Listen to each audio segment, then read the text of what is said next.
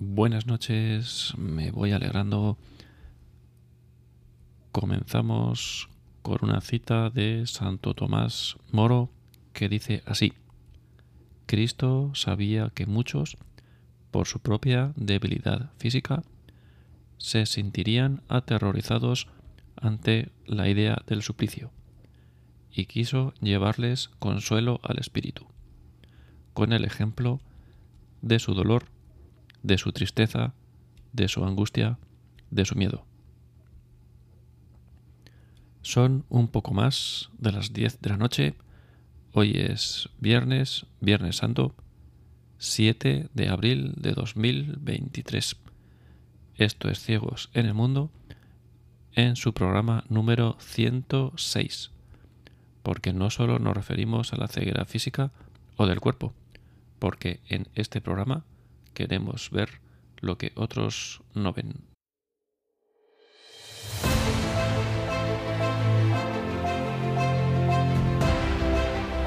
Ciegos en el mundo porque todos de uno u otro modo estamos algo ciegos en el paso por este mundo, desde este programa queremos aportar un poco de luz o al menos algunas ideas para ser una farola encendida en medio de la oscuridad.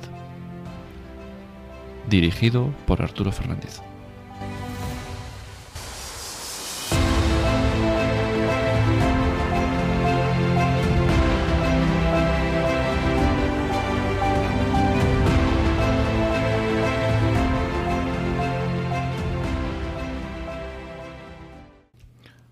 Buenas noches y feliz eh, Semana Santa, feliz Viernes Santo. Y bueno, os recuerdo una vez más los medios de contacto a través del programa para los habituales o a través del teléfono 91 0 60 70 93. Repito, 910 60 70 93. Y hoy, Viernes Santo, pues repite con nosotros eh, Fernando. Fernando, buenas noches, ¿cómo estás? Bueno, buenas noches, Arturo. ¿Qué tal? Bien, todo bien. Santa noche del Viernes Santo. Eso es. Pues si te parece, para a lo mejor alguno nuevo, ¿no? Que no te pueda conocer, si nos cuentas brevemente, pues quién es Fernando y ya, pues cuando quieras, mm, adelante, vamos entrando en tema. Bueno, Fernando Herreros eh, es un aspirante a ser buen católico.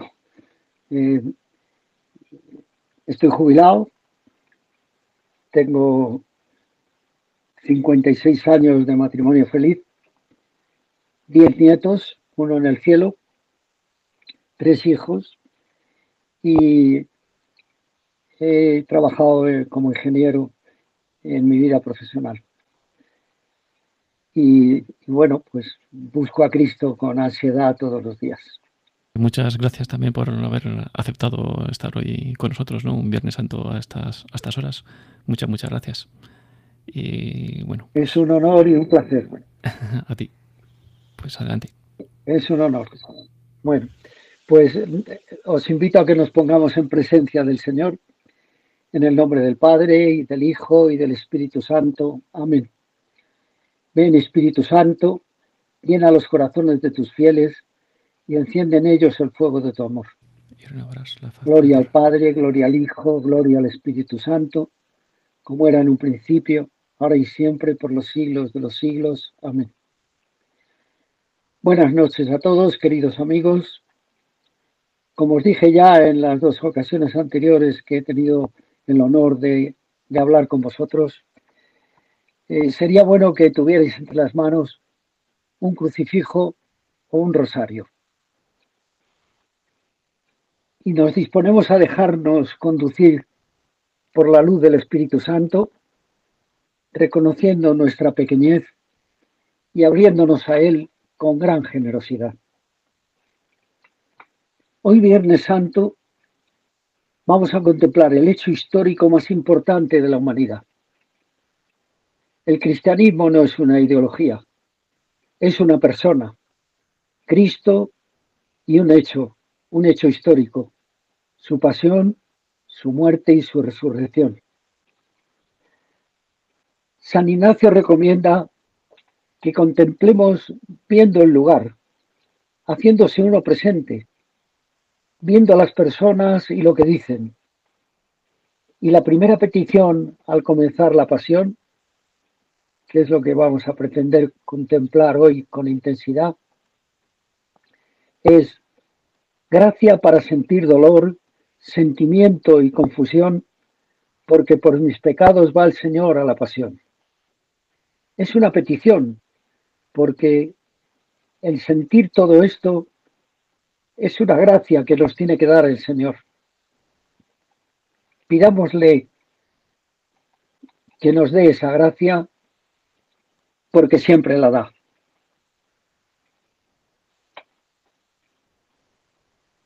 Y Cristo va voluntariamente a la pasión, va para cumplir la voluntad del Padre. Cristo, Dios perfecto, también es hombre perfecto. Y en el comienzo de la pasión, que es la oración del huerto, todas esas perfecciones del hombre, del hombre perfecto que es Cristo, salen a flote. Cristo en el huerto, orando al Padre, se da cuenta de lo que se le viene encima, la pasión que va a sufrir, pero también se da cuenta que al aceptar la voluntad del Padre, al querer la voluntad del Padre intensamente, se ha comprometido a cargar con nuestros pecados. Él que es la santidad, la santidad pura, Él que es el santo de los santos, se ve de repente cargado con los pecados de toda la humanidad con mis pecados, con tus pecados, con los pecados de todos. Cristo que es la santidad. El Padre es luz y el pecado es oscuridad, sombra. Y la luz y la oscuridad son incompatibles. Y Cristo, cargado con los pecados de toda la humanidad, se dirige al Padre, pero el Padre que es luz rechaza el pecado y en esta situación Cristo se ve rechazado por el Padre. Padre, si es posible, pase de mí este cáliz. Sufre terror, sufre temor. Él mismo lo dice, siento tristeza hasta la muerte. Y se dirige al Padre pero sobre todo pidiéndole que se cumpla su voluntad. Pero no se haga mi voluntad, Señor, sino la tuya.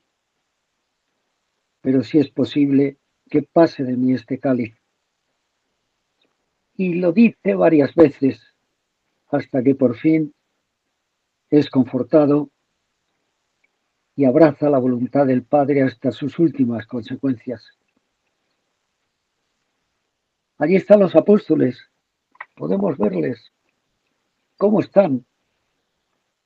Pues dormidos, están adormilados. ¿Cómo estaríamos nosotros ahí también? ¿Cómo nos haríamos presentes en esa escena? Con ese terror que sufre Cristo, esa situación de angustia pavorosa, el cuerpo humano de Cristo reacciona como el cuerpo humano de cada uno de nosotros y sufre el fenómeno de la hematohidrosis, el sudor frío del temor que está pasando. Él, se le pone la carne de gallina, se ponen los pelos de punta, se acaban reventando los capilares de la piel y la sangre que sale de esos capilares, las minúsculas gotas de sangre, se unen a ese sudor frío y caen sobre tierra, diciendo Lucas en su Evangelio que caían como espesas gotas de sangre al suelo. Pero Cristo siente temor, siente miedo, pero no consiente. No consiente en el temor ni consiente en el miedo. Cristo reacciona confortándose en el Padre y siguiendo adelante en el compromiso que adquirió de cumplir la voluntad del Padre. En ese amor que él tiene a la voluntad del Padre. Algunos teólogos dicen que ese amor a la voluntad del Padre era casi obsesivo en Cristo. A lo largo de toda su vida podemos ver ejemplos en los que respeta, pide y cumple la voluntad del Padre.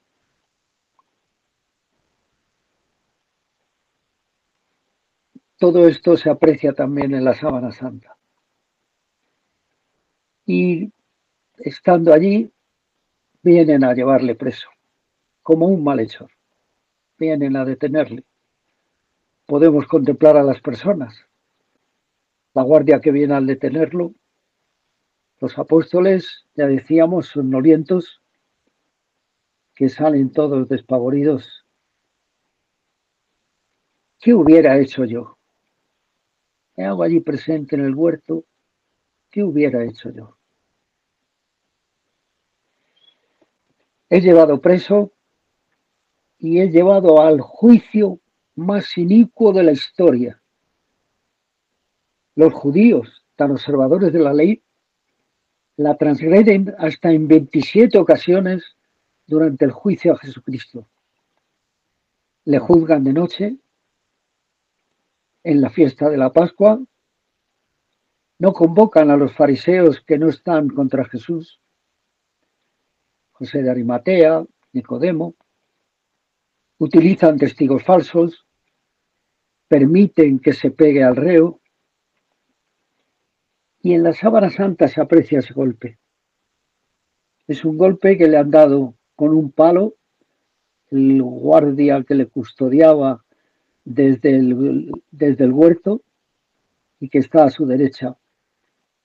Y con un palo que lleva en la mano izquierda, le da un golpe de revés en la cara, le, le hincha el pómulo, le parte el cartílago de la nariz, hasta tal punto que los médicos dicen que podría haberle hecho perder el conocimiento. ¿Y qué contesta Jesús en ese caso? Pues podría haber hecho varias cosas. Cuando el soldadito oficioso le pega. ¿Por qué le pega? Pues porque ha contestado al sumo sacerdote. Cristo no habla durante la pasión apenas, dice muy pocas palabras Cristo en la pasión. Ya lo decía Isaías, como un cordero llevado al matadero, no abría la boca. Pero aquí en esta ocasión, de las pocas que habla, es porque le está haciendo una pregunta la autoridad máxima de su pueblo, el sumo sacerdote. Y Cristo era muy respetuoso con la autoridad. Le pregunta sobre sus discípulos y su doctrina y Cristo le dice, he hablado abiertamente ante todo el mundo. He enseñado siempre en la sinagoga y en el templo, donde se reúnen todos los judíos y no he hablado nada ocultas. ¿Por qué me preguntas? Pregunta a los que me han oído lo que les he hablado. Ellos saben lo que he dicho. Es una respuesta totalmente lógica y cargada de razón. Por otra parte, el tribunal no puede condenar al reo por sus propias palabras. Y aquí en esta ocasión con la respuesta de Jesús, el sumo sacerdote se queda totalmente bloqueado, no sabe qué decir. Y entonces el, soldadito, el oficiosito que hay siempre, le da el golpe de revés, diciéndole, así contestas al sumo sacerdote, ¿qué podría haber hecho Cristo? Varias cosas. Una, fulminarlo. Es Dios, es todopoderoso, lo fulmina y desaparece. Se queda en nada. Otra, defenderse, es lo lógico, defenderse y, intentar que no le pegue. Pero no. Cristo hace lo más perfecto. Le contesta con amor, con educación, con paciencia, con humildad. Si he hablado mal, declara lo que está mal. Pero si he hablado bien, ¿por qué me pegas? ¿Cómo habría reaccionado yo en lugar de Cristo? ¿Cómo reacciono cuando me pisan en el autobús sin querer? Y en esa escena en el juicio, ¿qué haría yo? ¿Dónde estaría?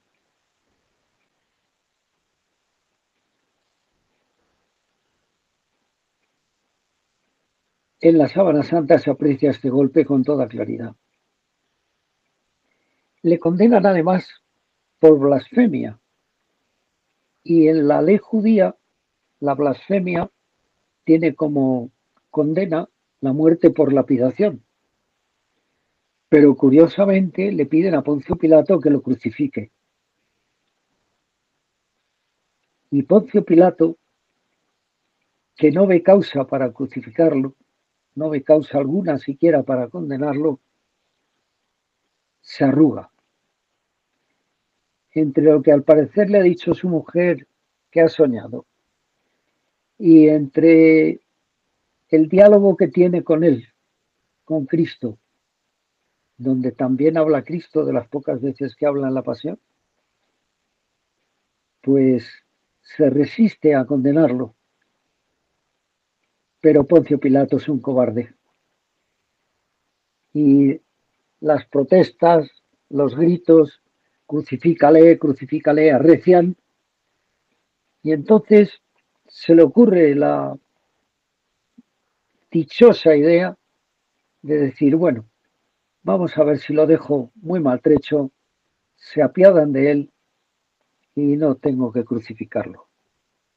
Porque ya antes además ha recibido el sofión de los sumos sacerdotes y el pueblo de que entre liberar a Cristo o liberar a Barrabás, que es un criminal, han elegido liberar a Barrabás. Y entonces dice, bueno, pues vamos a, castigarle duramente. Vamos a dejarle maltrecho. Y manda al centurión de la guardia que lo azoten. Y Cristo es azotado de una manera espantosa. Eh, lo hacen con la técnica romana dos sayones, uno a cada lado, Cristo en medio atado a una columna y reclinado sobre ella, y ponen dos sayones para que el verdugo no, no decaiga en el castigo, para que uno se pique con el otro, a ver quién da más fuerte. Y en total se han contado, se han contado en la Sábana Santa se han contado 120 puntitos de las colas del látigo que utilizaron para azotarle. El látigo es un flagrum, un taxilatum, que tiene tres correas, tres colas, tres correas, que terminan en dos bolitas eh, a modo de pesa de gimnasia o vértebras de animales o tabas y en algunas de las bolitas de, plomo clavaban unas puntas, unos clavos, para que al golpear rasgara la piel y permitiera que saliera la sangre y no creara coágulos. Le han respetado en el tormento la cabeza, la columna vertebral y el corazón. ¿Por qué? Porque en estos puntos un golpe de látigo mal dado puede acabar con la vida del reo. Le han seguido golpeando cuando cae en el suelo. Todos estos datos salen de la sábana santa. Y en total se han contado 720 puntitos. Y no son todos, porque en la sábana santa hay algunas zonas eh, que está quemada la tela y no se ve lo que hay, y otras son los laterales que en la sábana santa no aparecen, los costados, aparece el frente y la espalda. De manera que seguramente fueron más de 720. La ley judía eh, no azotaba con látigo, azotaba con varas. Y además no permitían más que 40 latigazos. 39, 40 menos uno, porque quitaban uno por si se, equivocaban en la cuenta, por escrúpulos. De manera que han sido los romanos los que lo han azotado con la técnica romana. Ese tormento, dicen los médicos, que le produjo pleuritis y pericarditis contusivas. Eh, además, ¿por qué le dieron tantos latigazos? Pilato le dijo dejarle maltrecho y parar cuando, cuando se queje. Y Cristo no se queja. Cristo calla. Como cordero llevado al matadero, no abría la boca. ¿Qué es lo que hizo que pararan? Pues yo pienso que seguramente el cansancio de los sayones. Se cansaron de golpear y Cristo no se quejó. Cristo callaba. Si me hago presente a la escena también, ¿qué pensaría yo? ¿Qué estaría yo pensando? ¿Y qué diría yo si pudiera? ¿O qué personaje sería yo? ¿Sería el sayón de la izquierda con mis blasfemias, mis calumnias, mis envidias, mis odios, o sería el sayón de la derecha, con mis dogmatismos, mis intransigencias, mis prejuicios, mis rencores. Y si estuviera presente en la escena, ¿me pondría yo en lugar de Cristo? pues fue Cristo el que se puso en mi lugar. Era yo el que merecía por mis pecados un tormento así. Es curioso, lo comento porque siempre me llama la atención cómo lo narra esto Juan en su Evangelio. Este terrible tormento que le produjo tantas lesiones y tanto derrame de sangre, Juan dice, Pilato entonces tomó a Jesús y mandó azotarlo. Y no dice más. Es que es de un escueto que piensa uno que es casi cruel. Yo empezaría diciendo el canalla de Pilato. Pero bueno, esto es una muestra clara de la autenticidad de los evangelios. Si os dais cuenta, en los evangelios no se pone ningún calificativo a nadie, ni a Caifás, ni a Anás, ni a nadie. Y únicamente a Judas dicen que es un ladrón, pero porque es un hecho, no es porque sea un insulto. Esto es una prueba clara de la autenticidad de los evangelios.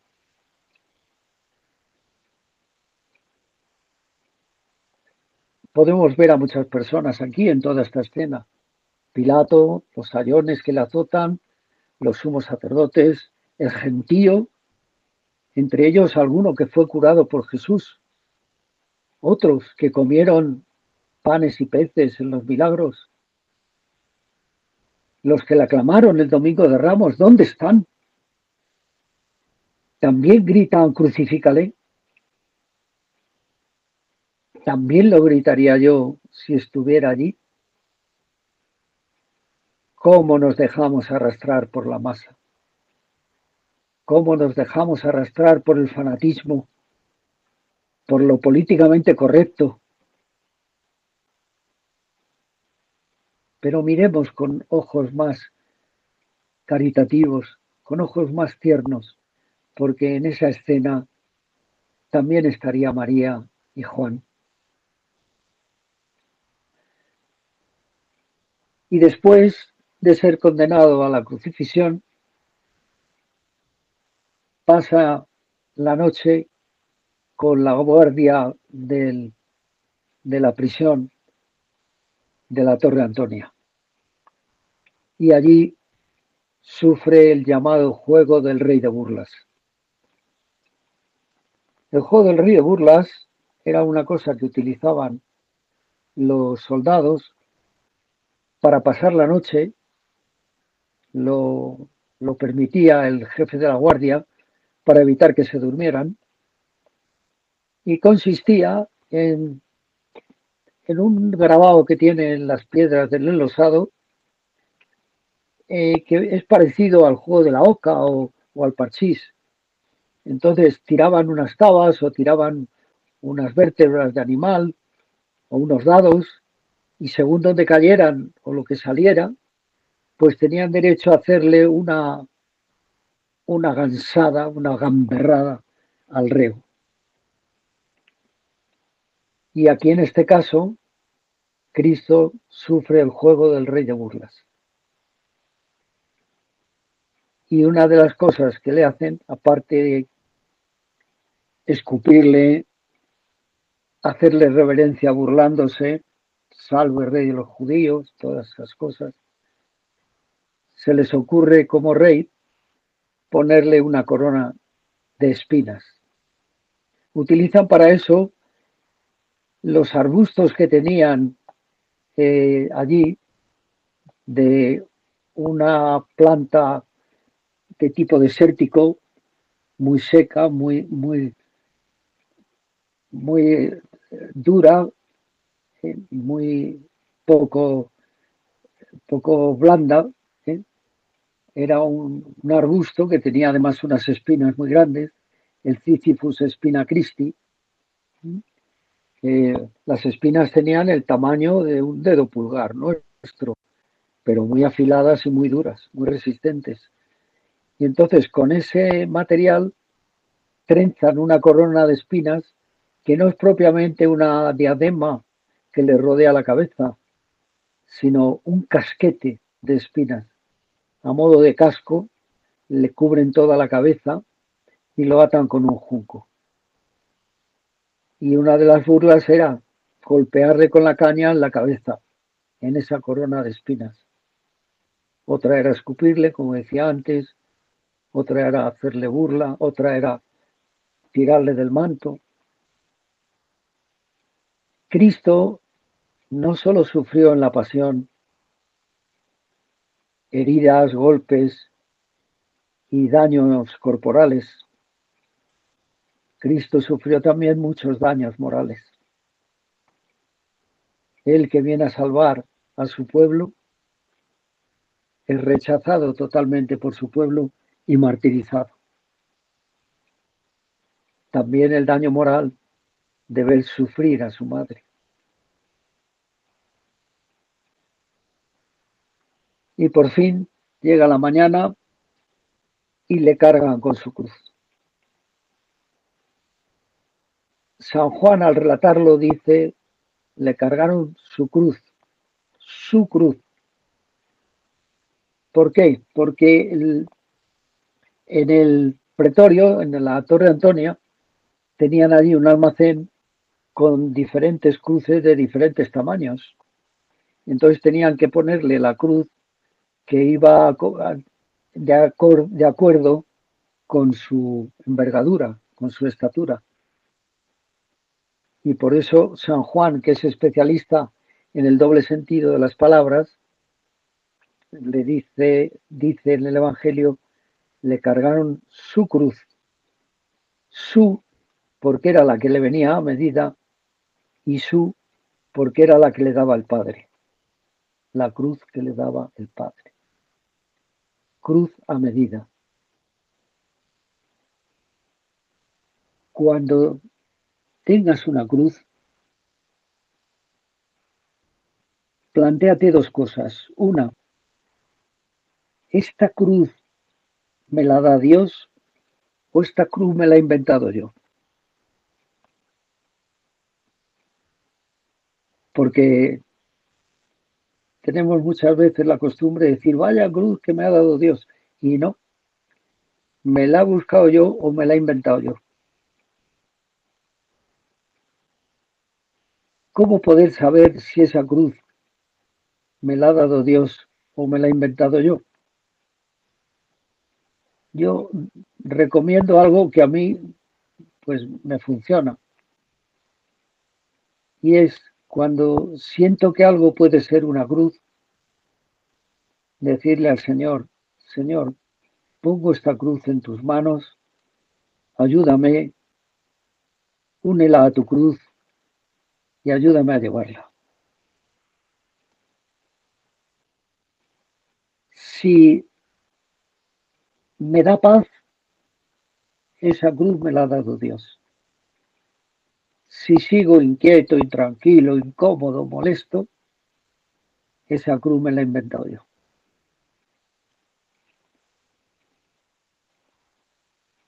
Entonces, lo que le ponen a Cristo y le cargan a Cristo es el patíbulum, que es el palo horizontal, y se lo ponen eh, en los brazos. Le ponen los brazos en cruz, le atan el patíbulum y con él lo llevan al Calvario. No podía llevar la cruz completa, como algunas veces hacen los penitentes de las procesiones y demás. No, porque la cruz completa según los cálculos que se han hecho, pesaría más de 80 kilos. Y pocas personas pueden llevar cargando 80 kilos. Y menos todavía si han sufrido el tormento de los azotes. Entonces, como el reo se ve ya con el patíbulo natado y no quiere ir a la cruz los reos que están condenados a la cruz, intentan evitar por todos los medios que sean crucificados. ¿Por qué? Porque el tormento de la cruz es el tormento más terrible que existe, el más terrible inventado por el hombre. Es un tormento muy bien estudiado que puede durar horas o que puede durar semanas o meses. Era un tormento que se aplicaba por dos razones. Una era el punitivo, castigar al criminal, y el otro era el escarmiento, dar escarmiento a los que vienen a la ciudad para que sepan que aquí en esta ciudad se persigue y se condena a los delincuentes. Por eso el lugar del suplicio estaba en las afueras de la ciudad, cerca de una puerta de entrada y del camino que accedía a ella. El tormento de la cruz es terrible, como ahora comentaremos y ya hemos comentado en otras ocasiones. Y el reo intenta que no, le no a la cruz, no llegar al lugar del suplicio y teniendo ese larguero atado a los brazos, intenta hacer el molinete para pegar a la guardia, para golpear a la guardia que le está escoltando, con la esperanza de que uno de los guardias le pegue un lanzazo o un golpe y lo deje en el sitio y muera ahí sin tener que ir a morir a la cruz. Pero como en este caso iban tres reos, Cristo y los dos ladrones, atan un extremo de la cruz, del patíbulo, uno de los brazos, lo atan a uno de los brazos de los otros reos. Es decir, van los tres reos atados entre sí por, por ejemplo, el brazo derecho. Y en el brazo izquierdo, a la altura de la mano, le atan una cuerda que la pasan por el tobillo de la pierna izquierda. Todo ello para evitar que el reo haga el molinete. Claro, en esas circunstancias, ¿cómo no se iba a caer? Cae. Y estando como está, ¿qué es lo que para el golpe? Pues la ceja, la nariz y la rodilla. En la sábana santa hay datos del golpe en la ceja, en la punta de la nariz hay arena que se ha analizado y es una arenisca que coincide con la que hay en el Monte Calvario, con la misma composición. Y luego la rodilla izquierda la tiene prácticamente desollada. Dicen los médicos que seguramente se podía ver el hueso y al caer el patíbulo que lleva atado a la espalda, ¿dónde golpea? Golpea en la nuca. Y la nuca está con la corona de espinas. Por eso en la zona de la nuca hay numerosísimos regueros de sangre de la corona de espinas y las punzadas que ha producido en la cabeza. Se han contado hasta 62 puntos de, herida de espina en la cabeza. 62 puntos sangrantes. Llegan al suplicio, al Calvario, y allí el palo vertical, el estipes, está clavado en el suelo esperando. Le desatan el patíbulo y se lo vuelven a sujetar a los brazos, o bien atándole con cuerdas en los extremos, junto a las muñecas, o bien clavándole, clavándole por las muñecas. Y en este caso, en la sábana santa, se ve claramente que le han clavado. Tomás lo dice luego en la resurrección. Tomás dice que si no veo los clavos y la huella de los clavos y en las manos si no meto mi mano en el costado. Es decir, que es un testimonio que da Tomás de que Cristo fue clavado en la cruz. Y se ve claramente en la sábana santa también la huella del clavo en la mano izquierda. La mano derecha está tapada por la derecha, la mano derecha está tapada por la izquierda, perdón, y en la izquierda se ve el agujero que ha producido el clavo, que dicen los científicos, los médicos, que seguramente se clavó el clavo, un clavo de sección rectangular enorme, y se volvió a sacar y volvió a clavarse otra vez porque se debieron encontrar con un nudo en la madera. Entonces, para ello, tiraron un poco más del brazo para buscar otro sitio y le descoyuntaron el hombro, el hombro izquierdo lo tiene descoyuntado.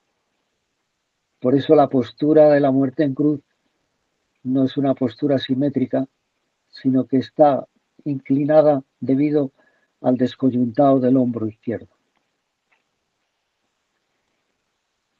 Se observa además que en las manos falta el dedo pulgar, porque el clavo lo clavan no en la palma, en la palma de la mano no se puede, si lo clavan en la, palma de la mano, la, fuerza que tira del la fuerza que tira del cuerpo hacia abajo del clavo, esa fuerza sería de unos 82 kilos. Entonces no hay consistencia en los, en las, los eh, tejidos de la mano, no hay consistencia suficiente para sujetar la fuerza de esos 82 kilos y el clavo saldría disparado y la mano rasgada totalmente. Entonces le han clavado el clavo en la zona del carpo, en la cadena de huesecillos del carpo, en un hueco que hay que se llama espacio de Destot y que eh, rodea totalmente el clavo evitando que el clavo se escape. No hay, por mucha fuerza que se haga, la cadena de huesecillos le, mantiene ahí. Y ese clavo en ese punto pasa rozando el nervio medio. El nervio medio es el nervio que mueve el dedo pulgar hacia la palma de la mano para hacer la acción prensil. ¿eh? Entonces, al rozar el nervio, el nervio se excita y dispara el dedo pulgar hacia la palma de la mano, con lo cual queda así metido debajo de la mano, no se ve en la sábana santa el dedo pulgar, por eso precisamente, y le, en el rigor mortis se queda así. En ese clavo salen además dos, dos regueros de sangre, salen de la huella del clavo. ¿Por qué? Porque son las dos posturas que adopta el reo en la cruz y que ahora comentaremos. Eh, bueno, pues me pregunto yo, ¿dónde estamos ahora? En el Calvario. Vemos las imágenes, vemos lo que hay en el Calvario. Nos hacemos presentes allí, nos encontramos pues con Cristo tumbado en el suelo con el patíbulo, le han quitado el patíbulo, le han atado, lo han subido al estipes, lo han sujetado ahí. Está la guardia que se está sorteando las ropas de Cristo. Están los sumos sacerdotes haciéndole burla. Está la guardia romana con el centurión y los sayones. Está María y las tres Marías. Está San Juan. ¿Qué hago yo? ¿Dónde estoy yo? ¿Qué haría yo?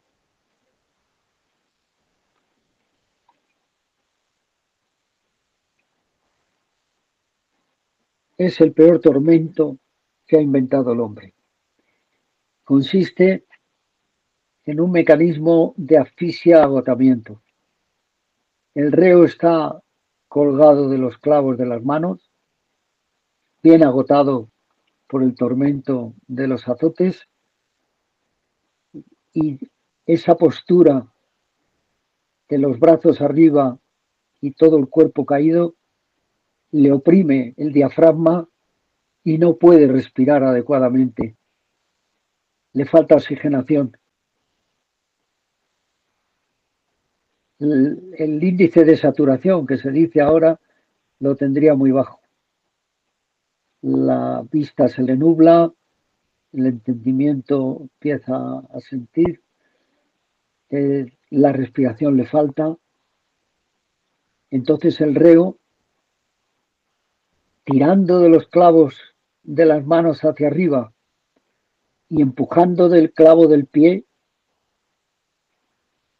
se impulsa hacia arriba, ensancha la cavidad torácica, toma aire y con el dolor y el agotamiento vuelve a caer otra vez. Y una y otra vez arriba y abajo. Se ve claramente en la sábana santa el doble reguero que le sale del clavo de las manos y el doble reguero de sangre que hay en los brazos. Los pies los han clavado con un solo clavo, montando el pie izquierdo sobre el derecho. Por eso se ve en la sábana santa que el pie izquierdo está más arriba, está la pierna doblada, un poco doblada, por la postura en la cruz. El clavo de los pies no tiene ningún problema porque el peso es hacia abajo y no tiene escapatoria. Y con ese mecanismo de asfixia agotamiento pues el reo va muriendo.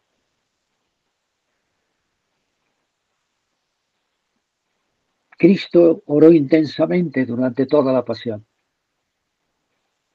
Con seguridad recitó el Salmo 86, el Salmo 22, el Padre nuestro que con tanto amor nos dejó, como la oración más sublime y completa que existe, y allí en la cruz, todas sus palabras fueron de amor. Padre, perdónales porque no saben lo que hacen. Hoy estarás conmigo en el paraíso. Mujer, ahí tienes a tu hijo. Y a Juan, ahí tienes a tu madre. Tengo sed. Aparte de la sed física que tendría, la deshidratación fue tremenda durante toda la pasión. Solo con la pérdida de sangre perdió dos litros y medio. Además de esa sed corporal, tenía sed de nosotros, sed de nuestro amor, sed de nuestra correspondencia a su amor.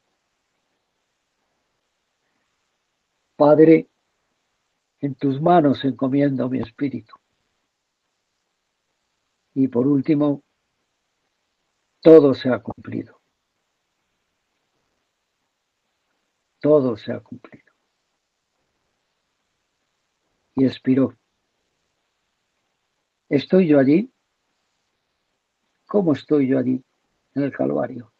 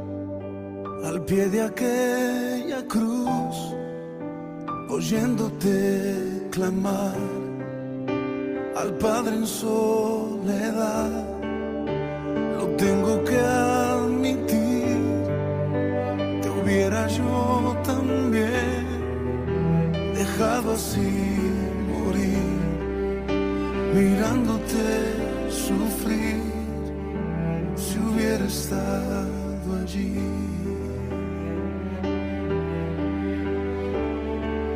Pensándolo más bien, también yo estaba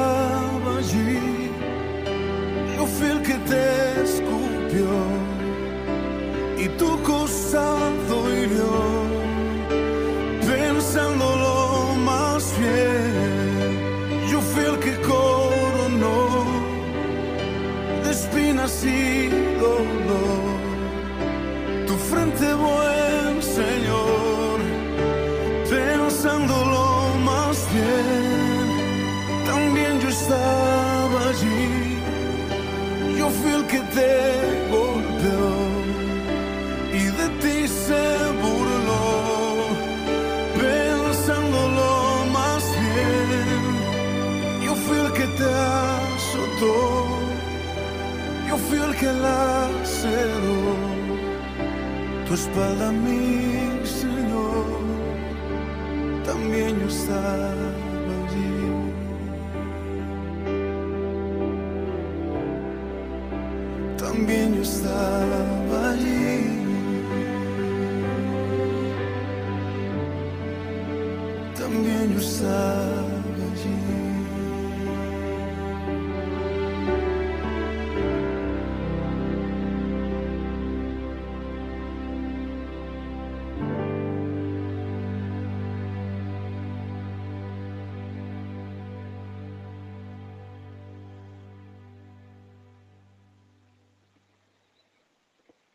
también estaba allí. Tenemos la ocasión de elegir cómo estamos. Cómo estamos y cómo vemos al Señor en la cruz.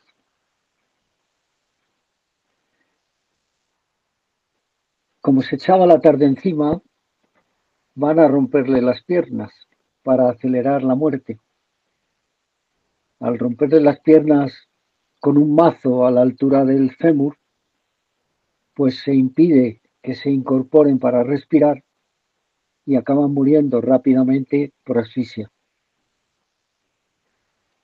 Le rompen las piernas al primero, le rompen las piernas al otro que estaba crucificado con Jesús, y cuando van a romperle las piernas a Jesús, al ver que está muerto, no lo hacen. Así es como lo narra Juan, que fue testigo presencial. Pero yo creo que es que iban a romperle las piernas también a Jesús. Y Juan intervino, le dijo, hombre, no, no le rompan las piernas si ya está muerto. Además está ahí su madre viéndolo.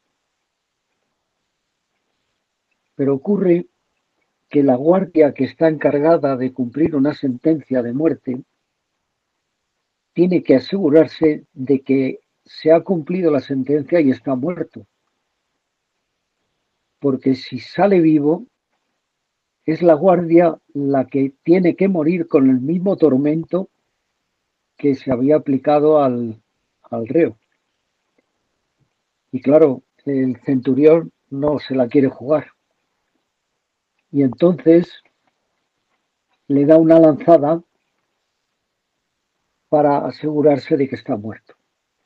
La lanzada que aparece en la señal clara de la llaga en la sábana santa es, está dada con técnica romana, es una lanza, el pilum romano, las dimensiones de la llaga coinciden con las dimensiones de, de la hoja lanceada que tiene la lanza, y está dada de abajo arriba con la técnica romana, con la mano izquierda. Los romanos, eh, grandes guerreros, por eso ganaron tantas batallas, se ponían el escudo en el lado derecho, en el brazo derecho, y atacaban con la lanza en el brazo, con el brazo izquierdo, con lo cual desconcertaban al contrario, que lo que hace es lo normal defenderse el corazón con el escudo y, manejar la lanza con la mano derecha. Claro, el costado derecho le quedaba, le quedaba al aire. Y entonces le daban la lanzada con la mano izquierda. Ha atravesado el quinto espacio intercostal, la pleura, el pulmón, el mediastino, la aurícula derecha y la vena cava superior. Y al extraer la lanza ha salido un fuerte derrame de sangre que aparece también en la sábana, mezclado con plasma sanguíneo que es transparente. Por eso Juan lo confundió con agua.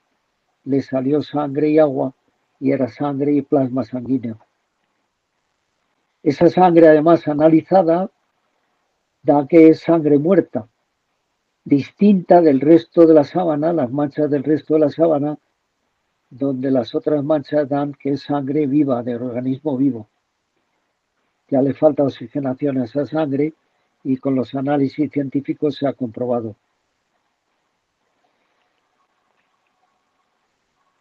Bien, eh, los evangelios son libros históricos. Hay pocos pasajes que coincidan los cuatro evangelios. Por ejemplo, en el Evangelio de Juan, a pesar de narrar toda la cena, toda la última cena, con muchos detalles, muchas oraciones de Cristo, y a pesar de, de la narración tan larga de la última cena, Juan no habla de la Eucaristía. ¿Por qué? Porque Juan ha escrito el Evangelio para completar algunos pasajes que no habían contemplado los otros evangelistas. El Evangelio de Juan es el último, que ha pasado unos años de los otros evangelistas, entonces ese detalle no lo pone porque ya está puesto por los evangelistas, por, por Mateo, Marcos y Lucas. Sin embargo, los cuatro evangelios coinciden en, en dos cosas. Una, en la resurrección. Los cuatro narran la resurrección. Es la clave del mensaje cristiano, la resurrección. Y, y, luego la otra, el otro detalle es que los cuatro nombran la sábana. Los cuatro nombran la sábana santa. Bien, pues San Ignacio de Loyola propone como petición para contemplar la resurrección, gracia para me alegrar y gozar intensamente de tanta gloria y gozo de Cristo resucitado. Gracia, pide gracia, es que este gozo de la resurrección de Cristo es un don que nos tiene que dar Dios. Es una gracia que tiene que venir de Dios vamos a pedírsela intensamente, gracia para gozarme con la resurrección de Cristo, porque estate seguro que le pides esa gracia y Dios te la da. Te la da sin dudar. Y os propongo para estos días, a la espera del domingo de resurrección, mañana, mañana sábado, por ejemplo, os propongo que contempléis la primera aparición de Cristo resucitado. ¿Cuál fue la primera aparición de Cristo resucitado? Ah, no la narran los evangelios. A mí no me cabe la menor duda de que fue a María, su madre. Se mirarían a los ojos. Cristo diría, mujer. Y María diría, hijo. y se estrecharían en un abrazo, un abrazo infinito.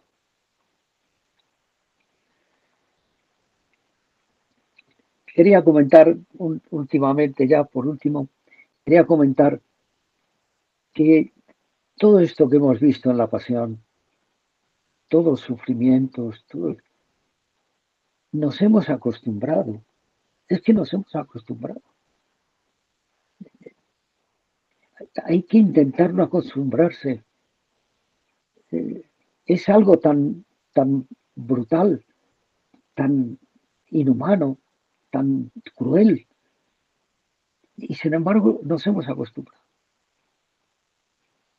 Bueno, pues no tenemos que acostumbrarnos, entre otras cosas, porque esa pasión de Cristo la está pasando también aquí y ahora. Hoy la está pasando y la está pasando él y la está pasando todos los hombres que están padeciendo por alguna cosa. Cristo sufre su pasión en todos nosotros. No nos acostumbremos a ello. Pidamos al Señor que nos dé la gracia de sentir dolor por su pasión, por nuestros pecados, por mis pecados, que Cristo ha sufrido todo eso por mí, que yo estaba también en el Calvario. Pedir perdón y pedir gracia para alegrarme con su resurrección, que es la apertura de la puerta del cielo para todos nosotros.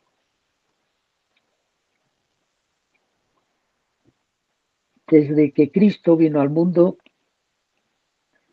decía un sacerdote que el primer mandamiento tenía que cambiar. El primer mandamiento tendría que ser, déjate amar por Cristo, déjate amar por Dios sobre todas las cosas. Déjate amar por Él. Si te dejas amar por Él y sientes su amor en ti, verás cómo te vuelves a Él en amor. Pasará de esa rutina de acostumbrarnos que está en la cabeza intelectual, bajará al corazón, a los sentimientos, porque el corazón es el que mueve a los hombres. El corazón tiene la, la habilidad de pedirle a la cabeza lo que él quiere. Y la cabeza obediente va y se lo da. Pues vamos a pedir al Señor que todo esto, todos estos eh, conocimientos que tenemos, la fe que nos da, baje al corazón, que nos haga un corazón de carne y no de piedra, que nos ilumine y que nos dé la gracia de alegrarnos con su resurrección y de saber que Dios nos ama. Yo no conozco a ningún novio que diga a su novia, te amo, y le conteste la novia, gracias. No, no. La novia le contestará, también te amo. Pues hagamos lo mismo con nuestro Dios. Él nos ha dicho de muchas maneras que nos ama y nosotros no tenemos que contestarle gracias, sino te amo, te amo Señor, te amo. ¿Por qué si no has sufrido toda esta pasión? ¿Por qué si no has sufrido todo este dolor inmenso? Todos estos sufrimientos físicos y morales para demostrarnos tu amor. Para demostrarnos tu amor y demostrarnos la gravedad del pecado. El pecado es algo horroroso. El pecado va contra Dios, mi creador. El pecado va contra mí mismo, contra mi naturaleza de hombre, que me ha creado Dios para amar. El pecado va contra los, los vecinos, los compañeros, los amigos, el resto de los hombres. El pecado rompe la armonía de la naturaleza. El pecado rompe la creación del universo. Pidámosle perdón al Señor, pidámosle gracia y recojámonos mañana a la espera de la resurrección de Cristo, pidiéndole gracia para alegrarme con Él intensamente y de corazón. Si queréis, terminamos con un Padre nuestro. Padre nuestro que estás en el cielo, santificado sea tu nombre. Venga a nosotros tu reino. Hágase tu voluntad en la tierra como en el cielo. Danos hoy nuestro pan de cada día. Perdona nuestras ofensas como también nosotros perdonamos a los que nos ofenden. No nos dejes caer en la tentación y líbranos del mal. Amén. Pues muchas gracias. Si alguien quiere decir algo, voy a abrir por aquí algún micrófono. De oírlo. Carmen, desde Cuenca. Carmen, buenas noches. Hola, buenas noches. Nos ha dejado sin palabras un año más darle las gracias por haber aceptado la invitación de Arturo y estar con nosotros ya por tercer año. La verdad es que no se cansa, no nos cansamos de oírle. Que el Señor le vaya dando salud y que le tengamos mucho tiempo con nosotros y que realmente esta charla y meditación que usted nos ha dado mm, cale dentro de nosotros y nos haga nuestra oración personal reflexionar efectivamente cómo fue la pasión de Jesús y que por mucho que a nosotros nos pase, nunca, nunca llegaremos a tanto y, no merecemos tanto para el mal pago que le damos. Gracias, buenas noches. Muchas gracias, Carmen. Buenas noches. Eh, que Dios me dé los años que Él quiera. Eso. Ni un minuto más. Eso. Gracias, Carmen. También tenemos a María Jesús desde Guipúzcoa. Si quiere comentar algo.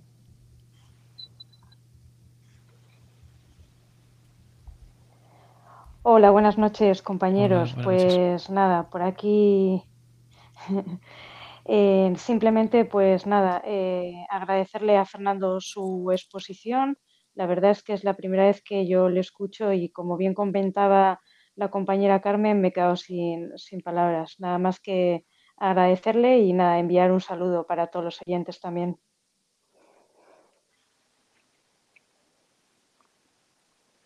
Muchas gracias, María Jesús. Lo dejamos aquí para tampoco alargarlo más. Muy bien, Arturo. Muchas gracias. Muchas gracias. Pues Santa y feliz noche. Exactamente, feliz Pascua, Fernando, feliz Pascua y que, volvamos a escuchar el año que viene. Un, fuerte abrazo. Muchas gracias. Si Dios, quiere, si Dios quiere, exactamente, si Dios quiere. Feliz Pascua. Gracias una vez más. buenas noches. Adiós. Adiós. Gracias, Arturo. Adiós. Adiós. Muchas gracias pues a todos los que lo habéis escuchado en directo o después escucharéis la grabación en diferido en el, en el podcast. Gracias a todos. Eh, que paséis y terminéis y una muy buena, feliz eh, Semana Santa que bueno, menos mal que sabemos que esto termina bien, ¿no? Que termina con la resurrección, porque si no, menudo, menudo mal rato. Pero bueno, menos mal que desde el principio sabemos que esto, que esto termina bien, ¿no? Gracias a Dios, pues esto termina con la resurrección y, y, termina bien. Y bueno, pues eh, que pases muy buena Semana Santa, eh, feliz Pascua de Resurrección. Gracias a todos por habernos escuchado. La semana que viene, el viernes que viene, pues tendremos otro invitado. Os recuerdo una vez más los medios de contacto a través de correo electrónico en ciegos en el mundo arroba o bien a través de WhatsApp en el 91 0 60 70 93. Yo soy Arturo Fernández y esto es Ciegos en el Mundo.